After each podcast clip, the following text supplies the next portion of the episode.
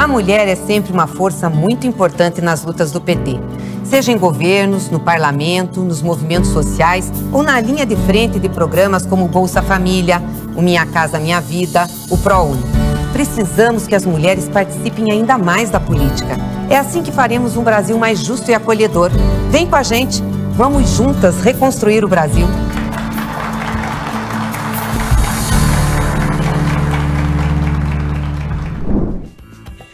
Nesta semana, o TV Elas por Elas Formação aborda a situação das mulheres do campo, das águas e da floresta. Meu nome é Maria Emília Lisboa Pacheco, sou assessora da ONG FASE, Solidariedade e Educação, integro o núcleo executivo da Articulação Nacional de Agroecologia, mas também participo do grupo de trabalho de mulheres da Articulação Nacional de Agroecologia. E ainda integro também a coordenação do Fórum Brasileiro pela Soberania e segurança alimentar e nutricional. Agradeço aqui o convite da Célia, que endereçou esta responsável incumbência de uma exposição sobre as mulheres rurais e o enfrentamento da fome. É uma honra vir conversar com vocês. E começo relembrando que na semana passada, no dia 25 de julho, nós celebramos o Dia da Agricultura Familiar. Quero prestar minha homenagem às mulheres agricultoras, às mulheres dos povos indígenas, das comunidades tradicionais, das comunidades quilombolas. E também quero lembrar que o dia 25 de julho foi um dia dedicado à mulher negra caribenha e latino-americana. E no caso brasileiro, desde 2014, no governo da presidenta Dilma, esse dia também rememorou, prestou uma homenagem póstuma à nossa grande guerreira quilombola, Teresa de Benguela, que esteve à frente e liderou um quilombo no Vale do Guaporé, no Mato Grosso, no século XVIII.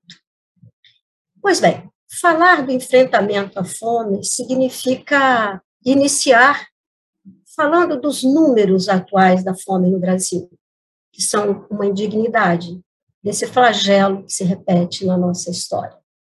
Segundo, de acordo com o segundo inquérito nacional sobre insegurança alimentar, elaborado pela Rede Brasileira de Soberania, Segurança Alimentar e Nutricional, atualmente no Brasil são 33 milhões de pessoas passando fome.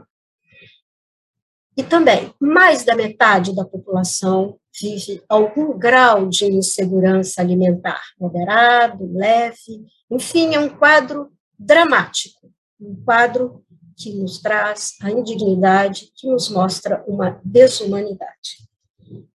E só, só quatro entre dez famílias no Brasil conseguem hoje o acesso pleno à alimentação. E é importante dizer que suas causas não estão ligadas à pandemia. A pandemia acentuou, aguçou este quadro, mas nós já vínhamos com o aumento da fome no Brasil, sobretudo depois de 2016, quando ocorreu um golpe. E é preciso considerar também que as desigualdades estruturais no país mostram que há uma predominância da fome quando os lares são chefiados por mulheres ou são chefiados por pessoas pretas. Para terem uma ideia, os domicílios com algum grau de insegurança alimentar, seis em cada dez são lideradas pelas mulheres. Por isso que a gente diz que a segurança alimentar em, nas casas que são os responsáveis os homens a segurança alimentar alcança 47%. Mas lá, onde são chefiados por mulheres, só 37% dos homicídios apresentam um, um, grau, um indicador né, da segurança alimentar.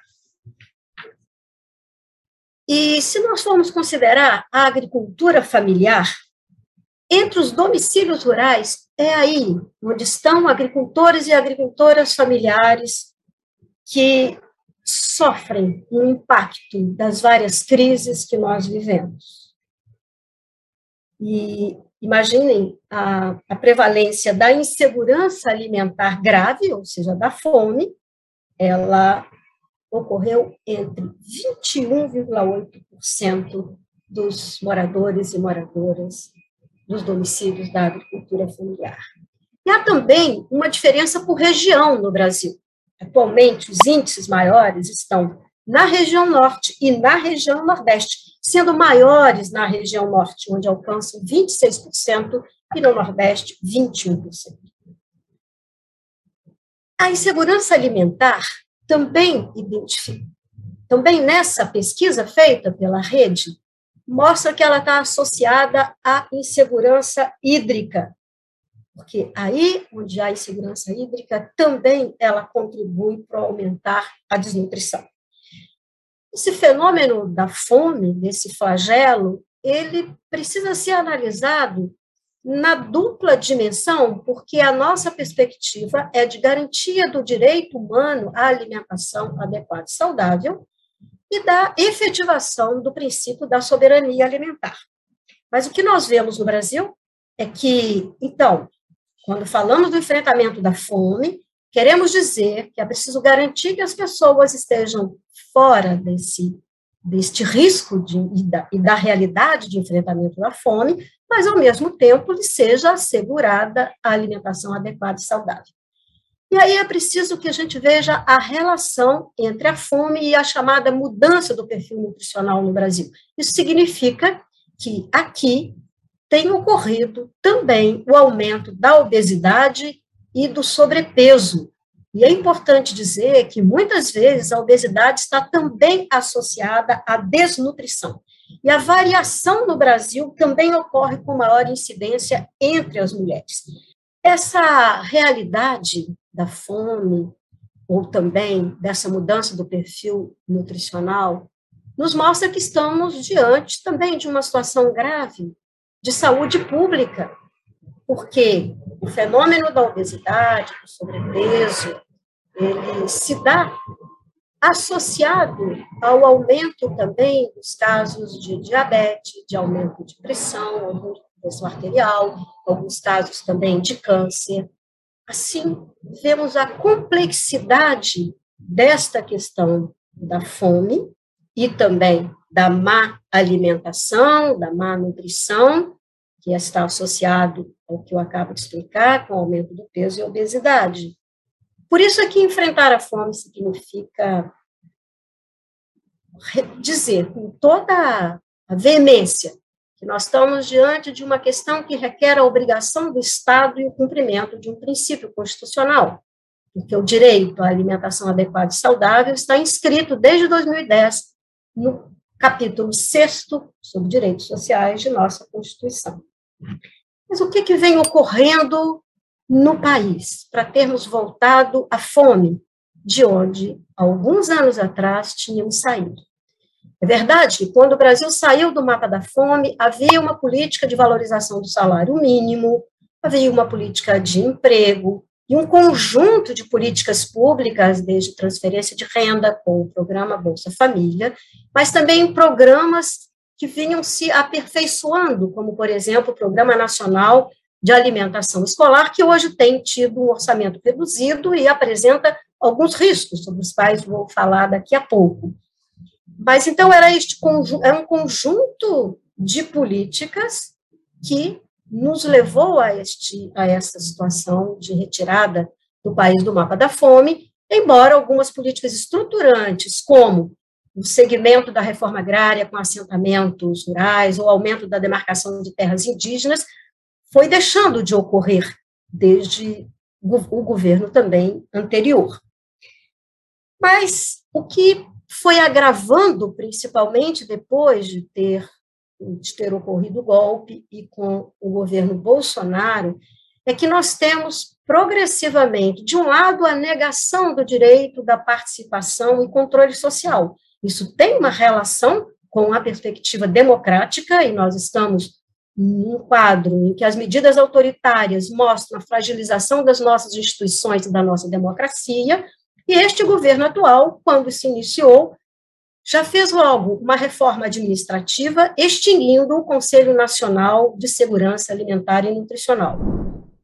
Hoje é, vou conversar com nossas três companheiras sobre as aulas que nós tivemos essa semana sobre as eleições, a participação na política e as propostas que nós podemos é, trazer enquanto mulheres do PT sobre as mulheres do campo, das águas e das florestas. É, as aulas estão muito boas, elas foram dadas por diversas professoras, é, pela Maria Emília Lisboa Pacheco, pela Raimundinha, é, pela Beth Cardoso, pela Selma Bealdina, é, companheira quilombola, e nós temos também depoimentos de diversas companheiras durante essas aulas, então é um, realmente um material muito rico para nos subsidiar nessas eleições é, de 2022 sobre e refletir sobre esse tema, né? Então, gostaria já de trazer uma, fazer uma pergunta, né, para as nossas companheiras sobre um tema que a professora Maria Emília Pacheco é, trouxe é, na primeira aula, que é a questão da fome. É, a professora fez referência às 33 milhões de pessoas que hoje passam fome no país. É, indicou que mais da metade da população vive algum grau de insegurança alimentar, seja moderado, seja leve, e que apenas 4 entre 10 famílias conseguem acesso pleno à alimentação. Esse quadro ele já existia antes da pandemia, é, mas a situação de fome é maior em famílias chefiadas por mulheres ou por pessoas negras. Agricultores familiares também sofrem os impactos da grave crise vivida pelo país. Outro aspecto importante é que a segurança alimentar é, e a segurança hídrica. Um dos desafios apontados se refere ao direito humano à alimentação saudável e à superação à desnutrição e obesidade. Então, a gente tem uma situação grave de saúde pública, que envolve aumento de diabetes, aumento de pressão arterial, aumento do câncer e duas questões é, gravíssimas de fome e má alimentação. A gente, então, está é, tá diante de um direito que está na Constituição, né, da alimentação adequada e saudável, né. É, o Brasil, durante os governos do PT, saiu do mapa da fome, que envolveu um conjunto de políticas é, que foram desmontadas né, pelo pelo Bolsonaro, como, por exemplo, o Programa Nacional de Alimentação Escolar teve recursos reduzidos, né, tem havido a negação da participação social é, com a extinção do Conselho Nacional de Segurança é, Nutricional, e a gente tem uma situação muito grave no país, né? É, e considerando essas questões, eu gostaria que vocês comentassem os aspectos que devem ser reforçados e apresentados nas eleições é, sobre o fortalecimento da capacidade produtiva na agricultura familiar, a democratização do acesso à terra, a reforma agrária e a garantia dos territórios originários, o acesso à biodiversidade e aos bens comuns, é, e a, o reconhecimento né, da, do ofício das mulheres que conhecem essa biodiversidade, que contribuem para o uso alimentar e medicinal né, desses, dessas plantas, é, e a ampliação da representação das mulheres nos parlamentos e combinação da luta contra o machismo, o racismo, né, e, e essa questão da fome. Enfim, eu gostaria de ouvi-las sobre a questão da terra, a questão da alimentação, a questão da fome, como a gente pode ter trazer né, isso para as eleições de 2022. É, e a, a gente pode combinar de ir revezando né, quem responde primeiro, quem vai respondendo na sequência. Então, gostaria de. Poderíamos, poderíamos começar ouvindo é, a Célia? Posso sim, posso. É, olá, mulheres. Que semana rica, de fato, as nossas convidadas que deram as aulas e fizeram seus depoimentos é, trouxeram uma riqueza muito grande de conteúdo. Maia, como bem você falou, nós saímos do mapa da fome é, na época dos governos petistas, e o belíssimo relatório da ONU apontava não só a questão da alimentação escolar, mas programas como a, o de aquisição de alimentos na modalidade de doação simultânea, né, que apoiava os agricultores de baixa renda e as agricultoras de baixa renda, em especial as agricultoras, que são as principais responsáveis pela produção dos alimentos saudáveis, e doava para populações em, em situação de insegurança alimentar. Outros fatores foram programas de transferência de renda como Bolsa Família, que nós vimos agora ser totalmente desmontado, valorização real do salário mínimo e outras políticas de transferência é, de renda, a exemplo das questões previdenciárias. Então, nós tivemos esse conjunto de políticas que nos levaram a essa condição. E um retorno muito rápido. Então, não se pode, claro, a pandemia agravou, mas não se pode trazer tudo sob a responsabilidade da pandemia. Nós tivemos uma série de ações de desmonte dessas políticas, com o fim do MDA, com o fim da SPM, com o fim dos organismos de políticas para as mulheres de um modo geral, enfrentamento ao racismo, enfim, uma série de outras pautas é, que nos apoiavam nesse sentido.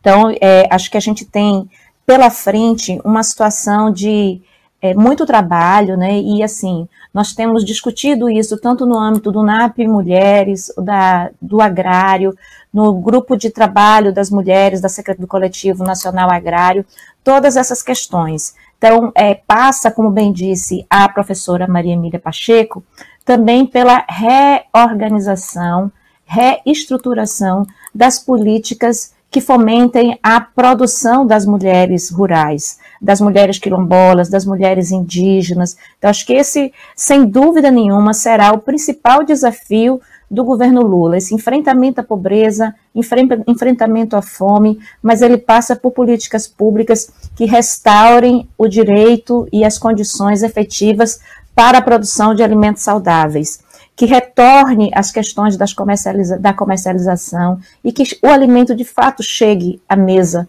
de quem mais precisa. Então, acho que todos nós precisamos, óbvio.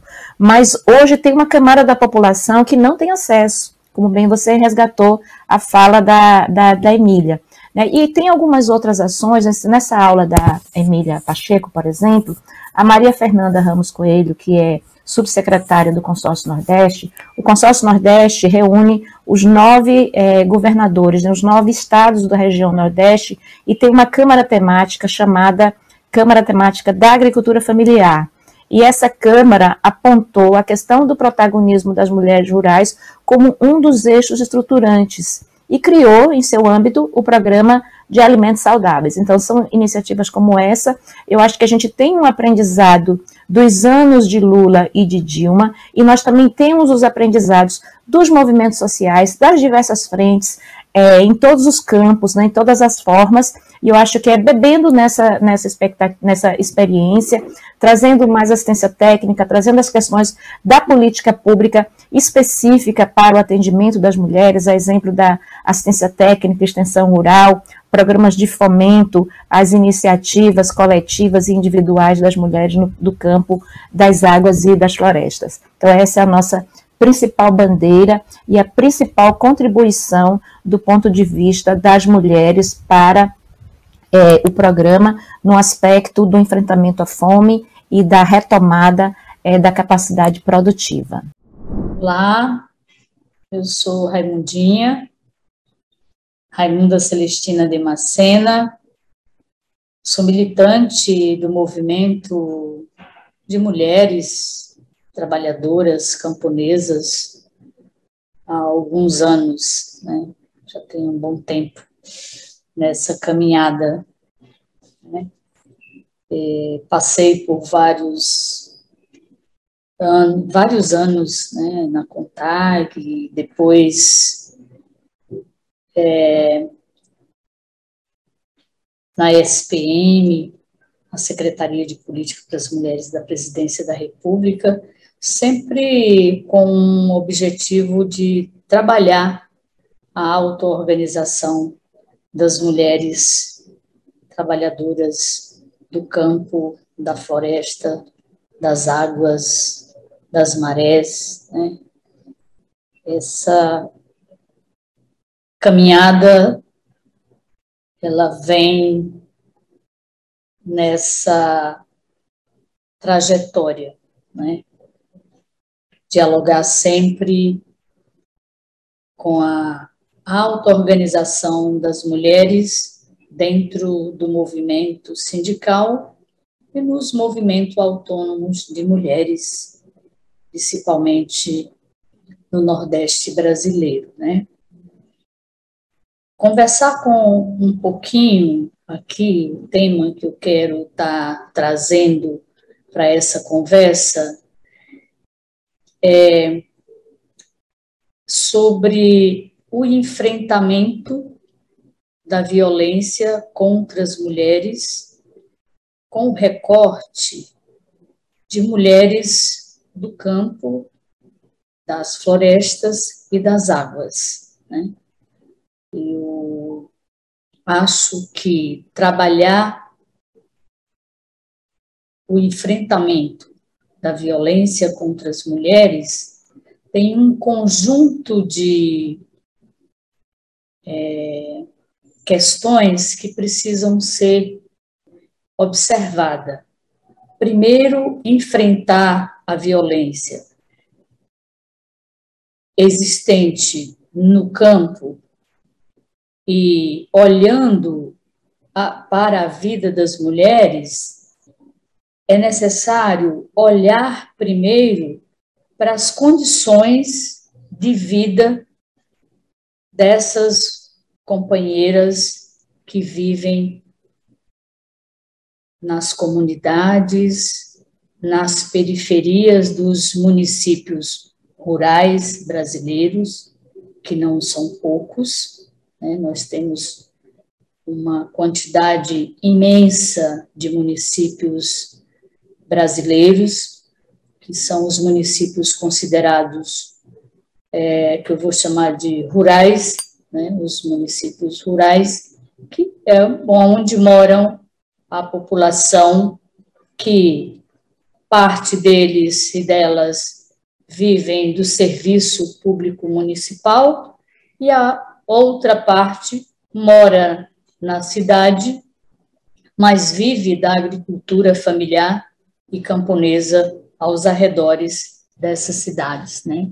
Então, quero dizer que trabalhar um processo de enfrentamento à violência contra as mulheres precisa necessariamente pensar é, políticas públicas que consigam chegar, consigam se materializar nos municípios é, com uma população abaixo de 50 mil habitantes. Né? Esse é o grande, esse foi o, um dos grandes desafios é, do governo, dos governos do presidente Lula e da presidente Dilma, e eu acredito que é o caminho que a gente deve trilhar, é a trilha, né, que a gente precisa percorrer é, no diálogo, na construção de uma plataforma ou de plataformas que deem conta de olhar a situação que vivem as mulheres trabalhadoras do campo, da floresta e das águas e como políticas, é, as políticas públicas precisam chegar até onde essas mulheres estão. Enfrentar, dialogar, é, construir diretrizes para enfrentar a violência é, que essas mulheres vivem no rural brasileiro, é muito importante pensar a retomada de algumas políticas que foram sucateadas ou extintas, né? De 2016 até agora, né? Por exemplo, pensar a política, uma política nacional de enfrentamento à violência contra as mulheres, é, dialogar com políticas públicas, é, política de documentação, para as mulheres trabalhadoras rurais, que era um programa extremamente importante na vida das mulheres trabalhadoras rurais, porque é, possibilitava essas mulheres tirarem os seus documentos e, a partir dos seus documentos, elas terem autonomia para ter crédito, para buscar é, um atendimento, enfim, documento é cidadania. Não ter documento é uma violência, a gente sabe disso, porque são as inúmeras formas de violência que a população brasileira pobre, né, é, do campo periférica vive no seu dia a dia, né? Precisamos considerar a violência um conjunto de faltas que não se tem, né? Falta de educação, falta de saúde, falta de políticas públicas, falta de políticas de assistências, né, para o conjunto da população. E quando a gente vai falar no conjunto da população brasileira, precisamos botar um olhar muito grande para a população do campo, da floresta e das águas. Né? Então, é muito importante, nesse diálogo que vem sendo feito agora, nesse momento, de construção das plataformas é, eleitorais, ah, o diálogo com os candidatos e com as candidatas, é importante deixar realçado que um dos pontos cruciais na vida das mulheres camponesas é exatamente pensar políticas públicas de enfrentamento às violências, né? Violência física, violência psicológica, as violências de uma forma geral em que as mulheres é, são enfrentam lá nas suas comunidades, lá no dia a dia de suas vidas, né? Pensar a retomada de um programa de organização produtiva, para que as mulheres possam ter renda. Quando as mulheres têm renda, as mulheres têm mais é, autonomia e liberdade para escolher né, a sua vida e dar um passo em direção à sua liberdade. Né?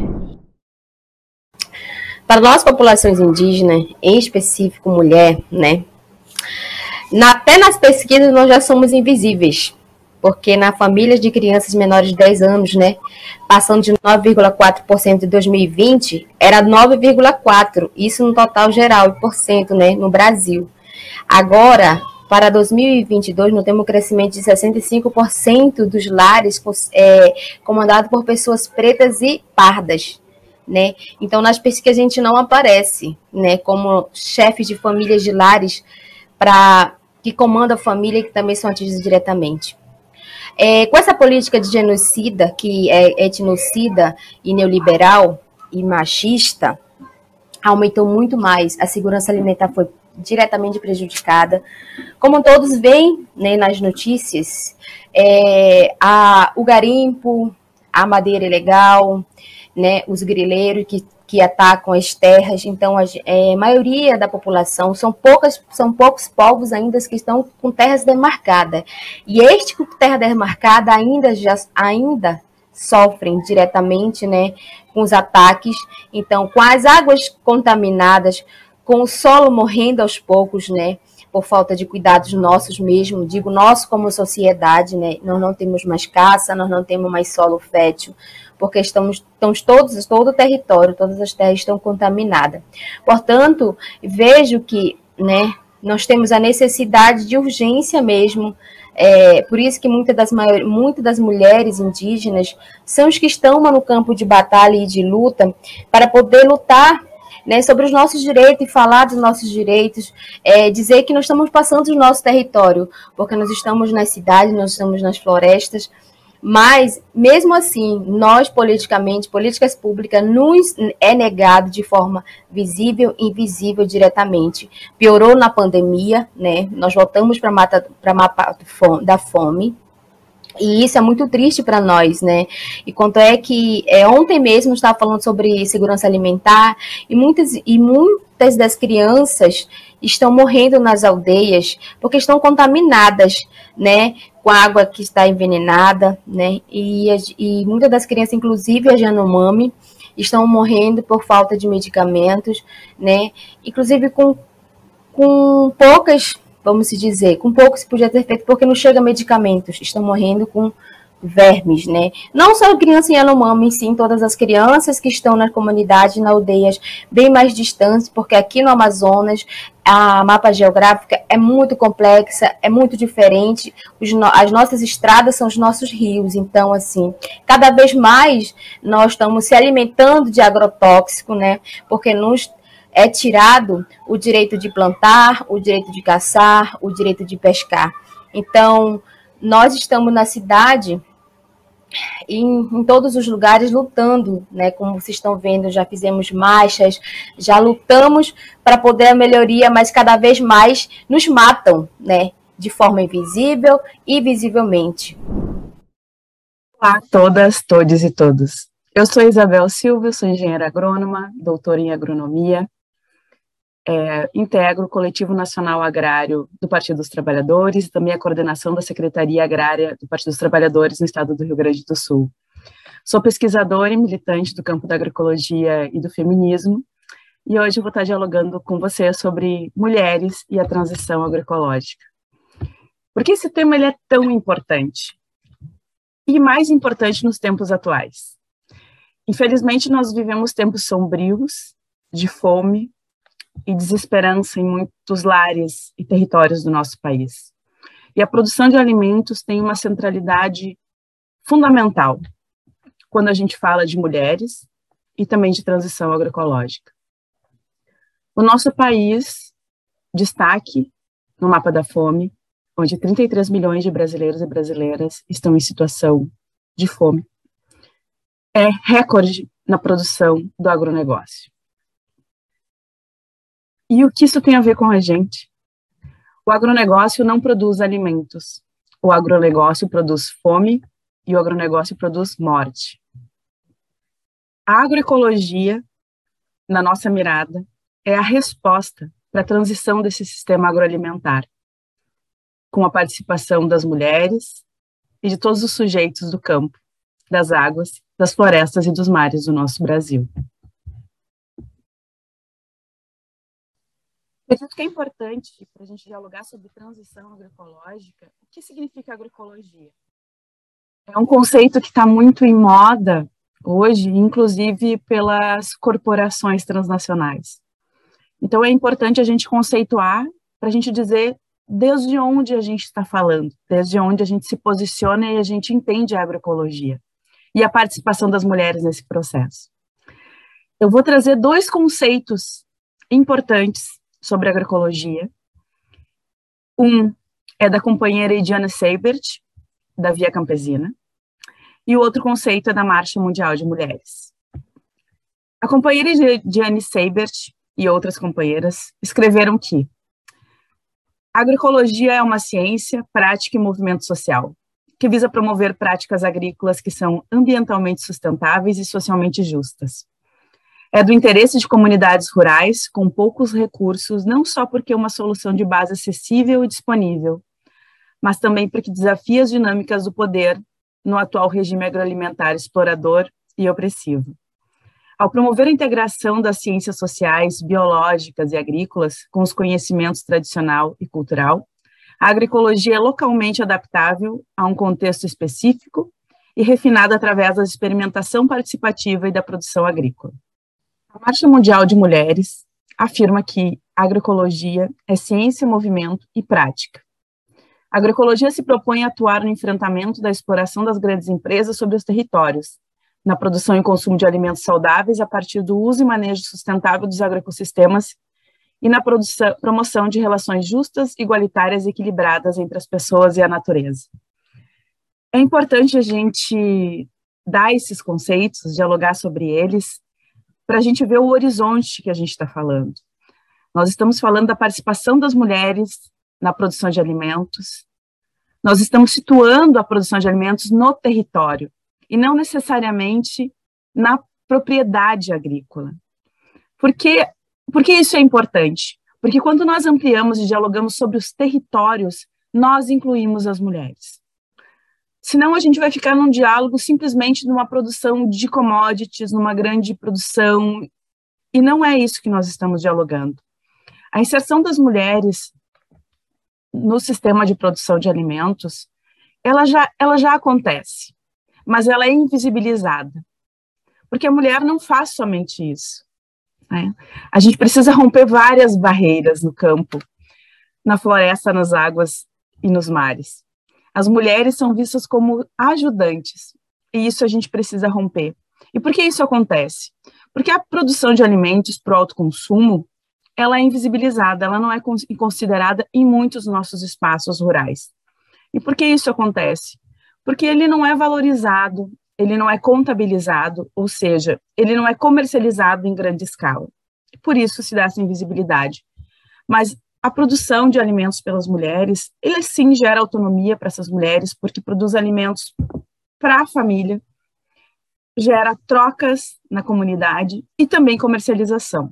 A partir desse olhar né, da conceituação da agroecologia e da participação das mulheres, como que a gente fortalece a participação das mulheres e a transição para um sistema agroalimentar agroecológico?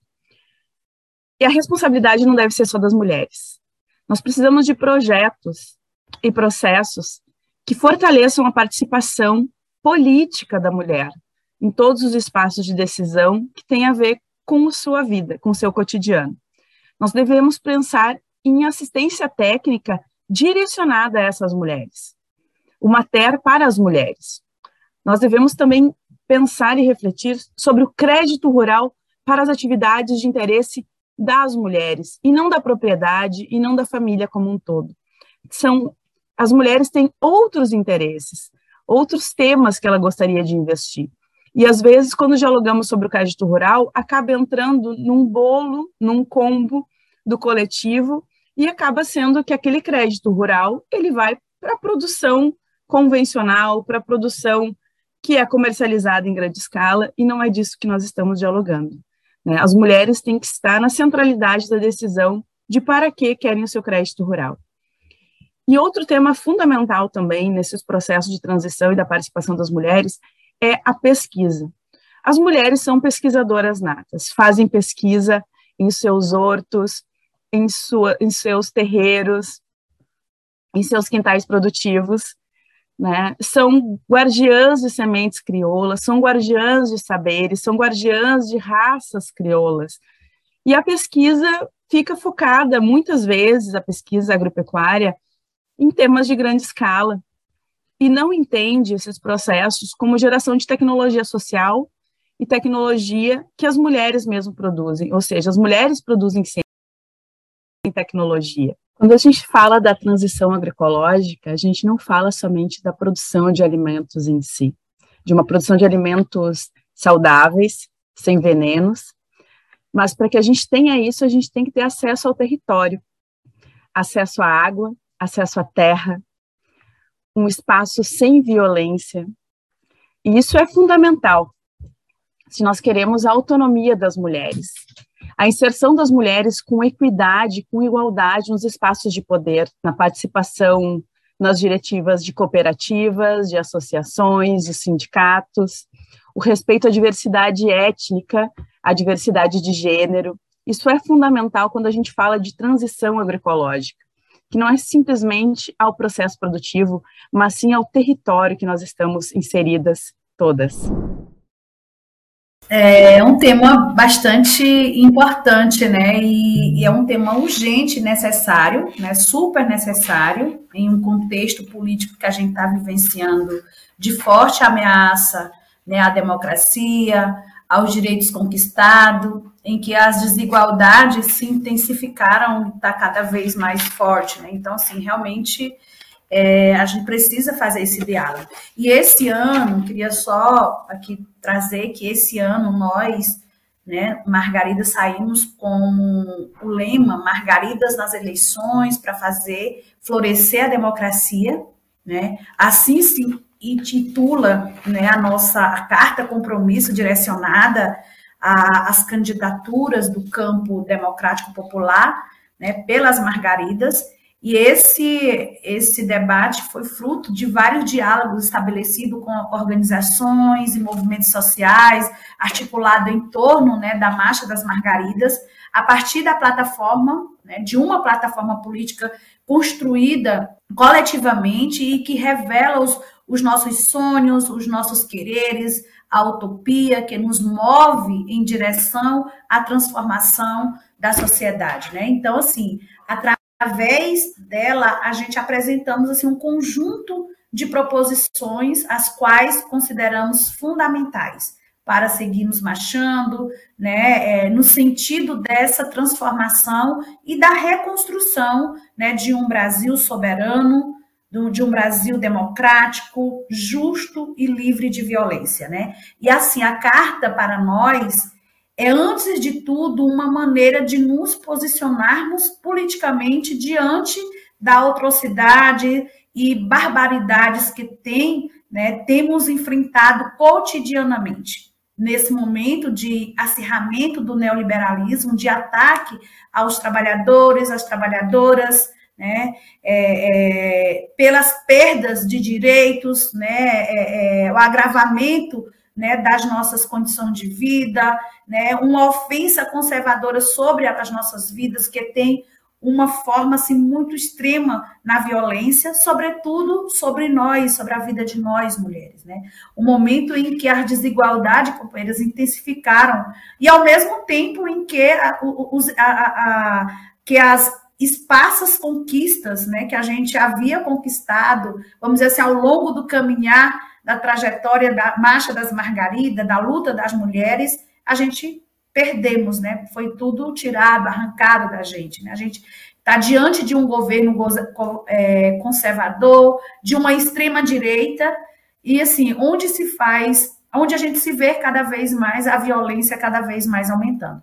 E assim, por outro lado, temos vivenciado momentos que eu acho extremamente importantes de transformações e criatividades que tem revelado aí nos valores e princípios das redes de solidariedades, né, que temos construído e que se assenta na nossa força e que e pode, né, e, e, e o poder de organização não tão necessária nesse momento onde estamos em um processo, vamos dizer assim, eleitoral e que está em jogo a nossa soberania, né, como o povo e a nossa democracia também, a soberania do povo, a democracia.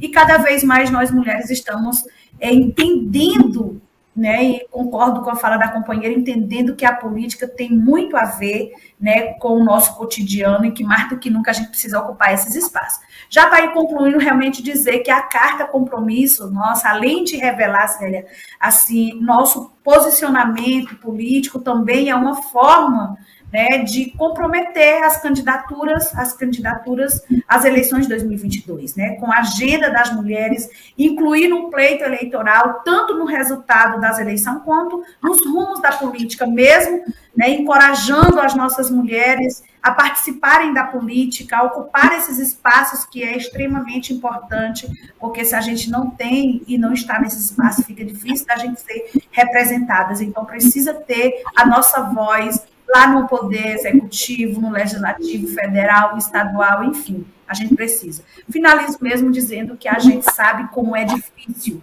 para nós mulheres fazer política. Estar na política e se eleger e o, desafio que precisamos enfrentar são grandes. Ainda assim, temos vivenciado momento de transformação, como eu já disse, né? Torno só repetir, bom, que é importante, e por isso digo que é, a ocupação de espaços institucionais como é, a questão da Assembleia Legislativa, o Congresso Nacional precisa ser instrumento de lutas de nossas resistência, dessas, forma, dessas formas de fazer política que são contínua no nosso território. Bom, finalizo dizendo que eu acho que foi bem importante, porque, assim, para nós, né, para nós mulheres do campo, da floresta e das águas, a Marcha das Margaridas, ela tem sido assim, companheiras, um caminho coletivo, construção de uma sociedade que propõe né, um, um Brasil sem violência, onde a democracia e a soberania popular sejam respeitadas e a partir de relações justas e igualitárias, acreditamos que é possível né, construir novas relações sociais, passada dos valores, na, da ética, da solidariedade, da reciprocidade, da justiça e do respeito à natureza.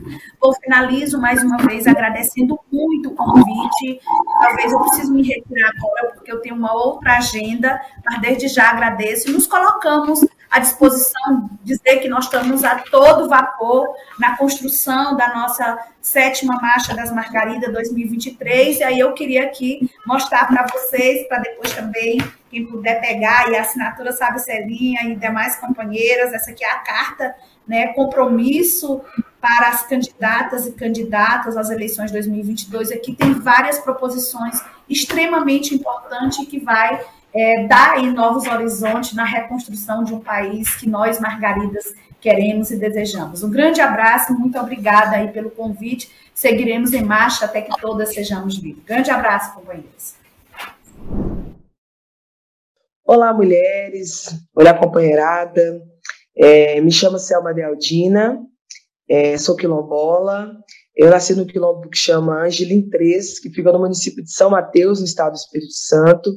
Atualmente, me divido aí entre o, meu, o quilombo que eu moro atualmente, que é o Morro da Arara, também no município de São Mateus, e Brasília, é, onde atuo aqui na CONAC, que é a Coordenação Nacional de Articulação das Comunidades Negras Rurais Quilombolas, né?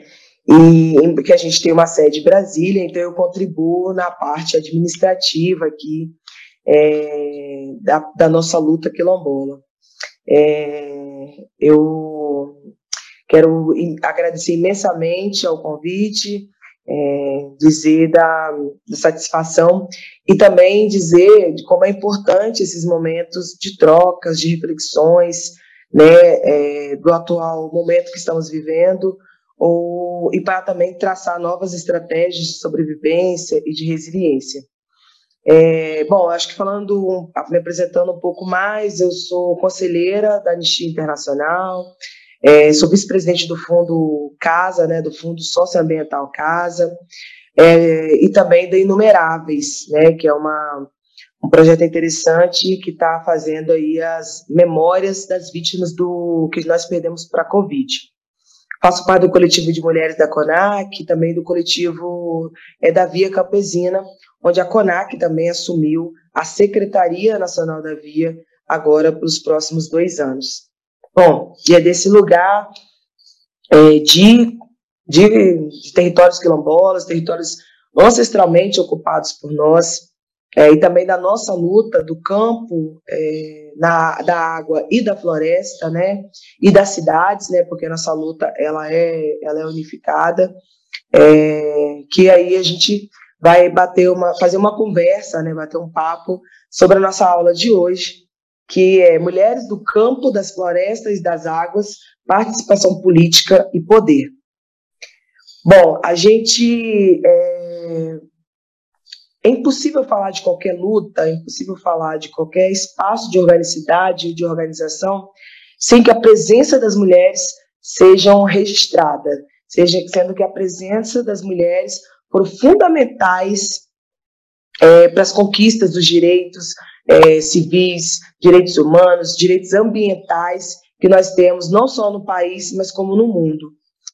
E é, hoje, principalmente, né, nessa atual conjuntura que estamos vivendo, né, que nos faz é, se tornar é, ainda mais vigilantes, né, ainda mais é, é, despertas, né, como diz o próprio Movimento Trabalhadores Rurais Sem Terra, é, no nosso espaço de poder é, ocupar, produzir e resistir dentro desses espaços, é, que as mulheres vêm traçando suas lutas. E aí a gente pode, pode citar vários exemplos, né, como o da Marcha das Margaridas, que é importante para nós, do contexto é, do campo, onde nós, dos nós mulheres dos movimentos, mulheres e homens, né, mas mais mulheres, porque a marcha é das mulheres, nos encontramos nesse espaço. A Marcha das Mulheres Negras, né, que, que a gente realizou em 2015. Os espaços de formação, o fortalecimento dos coletivos, seja das mulheres pescadoras, das mulheres sem terra, das mulheres quilombolas, e a Marcha das Mulheres Indígenas. Né? Então, esse contexto da organização das mulheres é, e da luta, né, da pauta e preservação dessa pauta, né, que podemos falar que é feminista, feminina, que é camponesa, que é popular, mas a presença das mulheres estão, é, é, ela vem, ela é transversal, né? Então ela, ela, ela, ela, ela trata de toda a organização, ela trata de todo o, o espaço que essas mulheres ocupam e os espaços que essas mulheres lutam pra, para ocupar, Acho que tem a diferença também, né? Então, a maioria dos nossos, dos nossos movimentos do campo, é, da água e da floresta, são movimentos mistos, né, composto por homens e composto por mulheres, né? E como é que essa luta ela vem fazendo é, sentido não só para a organicidade dos movimentos, mas também para a construção de uma pauta a nível de país, a nível de mundo, como as mulheres são importantes para esse processo. E, e, dentro desse, desse contexto que a gente usa, né, campo, floresta, água, né, dentro dessa organicidade que a gente se faz, então a gente tem mulheres é, ribeirinhas, mulheres catadoras de coco de babaçu, mulheres quilombolas, mulheres camponesas, pequenas agricultoras, trabalhadores rurais sem terra, é, indígenas, né, é, então a gente tem toda uma diversidade das mulheres que compõem esse campesinato, esse campesinato feminino, esse campesinato feminista, esse campesinato camponês e popular. Né? E como é que essas mulheres se organizam, né? ou melhor, como que elas estão organizadas? Né? Porque se nós estivéssemos desorganizadas, eu não estaria aqui falando com vocês, nós não estaríamos nessa aula discutindo sobre. Né? Então, significa que as mulheres mantenham, mantenham a sua organização há muito tempo. Né? Há muito tempo mesmo. E é quando a gente vai falar aqui, é, propriamente dita, né, do tema, que é participação política e poder, a gente é, tenta ver os corpos das mulheres nesse espaço. Quando a gente fala poder, não necessariamente estamos falando do poder, que, do, do pensamento equivocado de, de, de, estar acima, e sim lado a lado, né, aos companheiros, aos camaradas que entendem o seu papel nesse processo de enfrentamento ao machismo, de enfrentamento à violência, é, tanto a doméstica quanto a agrária, né, porque muitas mulheres perderam a vida na luta agrária. Margarida Alves é uma, né, um dos exemplos que podemos citar, e tantas outras que até agora, em pleno século XXI, em, pleno ano de 2022, nós perdemos os nossos companheiros, as nossas companheiras, para a luta é, da permanência por, pelas nossas terras, pelos nossos territórios. Nosso, nossos companheiros e companheiras seguem tombando pela, por fazer a luta, por, por lutar para que a gente faça todo o contexto, seja da produção de alimentos, seja da organicidade, de manter o meio ambiente em pé, preservando as águas, porque o projeto do, do nosso do campo, da água e da floresta é um projeto de vida. É um projeto que todos tenham vida, que todos vivem e vivam em comum ao ambiente, que todos vivam nos seus respectivos territórios, que todos consigam produzir e garantir com que a juventude permaneça no campo, que a educação seja de qualidade, de coerência, que a, que a, que a nossa luta não nos criminalize e que não nos mate, que não nos coloque em, em dificuldades, que não prive a nossa liberdade né? Mas também a gente precisa pensar em outros espaços que as mulheres precisam continuar ocupando, mesmo entendendo que o número de mulheres que ocupam o espaço de poder, se a gente for falar especificamente do espaço da política, especialmente do espaço é, que, que, discute e que debate as políticas públicas, ainda não é, é coerente com a população que nós somos é, nesse país. Então, é, é, há algum tempo, várias de, várias de nós se desafiou a ocupar esses espaços, né? a estar com seus corpos femininos, seus corpos mulheres, seus corpos mulheres trans, seus corpos é, nesses espaços, mulheres lésbicas, de, tá, de estar nesses espaços de decisão de poder, seja na condução política dos nossos respectivos movimentos, né? Ou seja, dividindo também a parte política com os companheiros e também desafiando em um outro, em um outro, em um outro mundo, em um outro sentido, propriamente da política, que é estar nesse espaço do fazer política é, dentro do, de, de, de, um congresso, dentro do Senado, dentro de uma Câmara. E aonde é que estão essas mulheres? Do campo da água e da floresta. Né? A gente, eu não tenho nem é, noção, mas tenho certeza que não chegamos nem a 1% é, de mulheres que representam é, especificamente esse público do, do campo da água e da floresta. E se a gente for falar de mulheres negras, ainda menor, se a gente for falar de mulheres é, trans, de mulheres é, lésbicas, a gente for falar de, de, das mulheres, das suas especificidades, o número reduz ainda mais. Né? Então, é, e qual é o entendimento e por que que merecemos estar nesse espaço de poder? Tem uma frase, né, que a gente vê muito nas camisas, né, que a mulher é, pode estar, ela, ela pode ocupar ou estar onde ela quiser.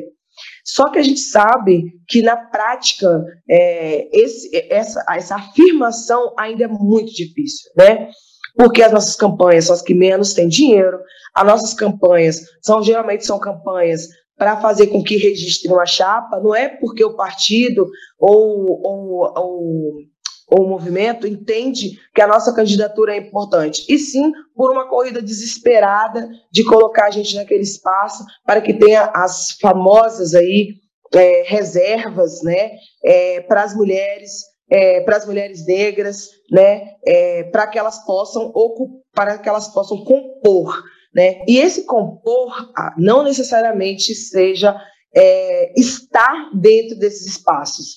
Né? Então, as mulheres é, vêm fazendo essa luta, é, travando essa luta há anos, né? travando essa luta há décadas, né? desde o processo né, né, de, de, emancipação do voto feminino, ou até, ou até antes disso, né? porque a luta, para a gente conquistar a emancipação do voto, a gente teve que ter muita luta né, e as mulheres vêm fazendo lutas desde sempre, né, é, é que a gente se coloca nesse espaço, é, que é um espaço de poder, mas que é um espaço de poder que nos invisibiliza, que nos explora, que nos violenta, é, e volta e meia nós, a gente assiste né, deputadas que são é, que mandam calar a boca, que diz que aquele espaço ali não é o espaço delas, né, é, que dizem, né, ou frases, né, como do atual presidente da República, que disse para a deputada Maria do Rosário que ela não merecia nem ser estuprada. Então, a gente está falando dessa, dessa fomentação da violência e as mulheres têm que enfrentar também essa violência é, escancarada e explícita, porque e, é, os, os algozes, né, os machistas, aqueles que acham que é, esse, esse espaço não é digno, que nós não somos dignas desse espaço, nos, nos move e nos, nos coloca a todo momento é, questionando, inclusive, nossa capacidade. E está aí Marielle Franco, né, que foi assassinada e que nós nos perguntamos há quatro anos depois quem mandou matar Marielle Franco e nós não temos resposta. E como Marielle a gente teve um despertar das margaridas, um despertar das dispersas, um despertar da, do, quilombismo, do mulherismo, do feminismo camponês, das, da, do, fe, do, feminino nessa luta, da importância das mulheres estar nos espaços, né? E aí eu quero fazer um recorte é, específico para as mulheres quilombolas, que vem se desafiando é, é, desde sempre a estar nesses espaços. A gente tem a Givânia Maria da Silva, que é uma quilombola do quilombo é, é, Conceição das Crioulas, em Salgueiro, no, em Pernambuco, que teve três mandatos. É, nós temos Maria Rosalina, no Quilombo Tapuio, no Piauí, que teve dois mandatos. Nós temos Esther Fernandes, é, quilombola é, do território Calunga, que teve três mandatos como vereadora. Nós, e, e como essas mulheres, referência para nós na, na, na, na, política, tivemos Sandra Braga, é, com mandato em Cidade de Goiás, em Cidade Ocidental, desculpa, é, no, no estado de Goiás, nós tivemos várias mulheres que se colocaram à disposição para esse, para se colocar nesse espaço é, algoz, nesse espaço é, racista, nesse espaço frio, nesse espaço que não respeita os corpos femininos, é, para colocar o seu projeto. E essas mulheres trabalharam e trabalharam muito. Né? Na última eleição, é, foi nítido e foi notório a quantidade de mulheres que vieram candidatas a deputadas, é, a vereadoras, a vice-prefeitas no país. Né? Nós saímos da luta quilombola com 75 de vereadores e vereadoras eleitos, e desses, mais de 40% são de mulheres. Reveja esta e outras aulas na playlist TV Elas por Elas Formação no canal da TV PT no YouTube ou em formato de podcast no Spotify.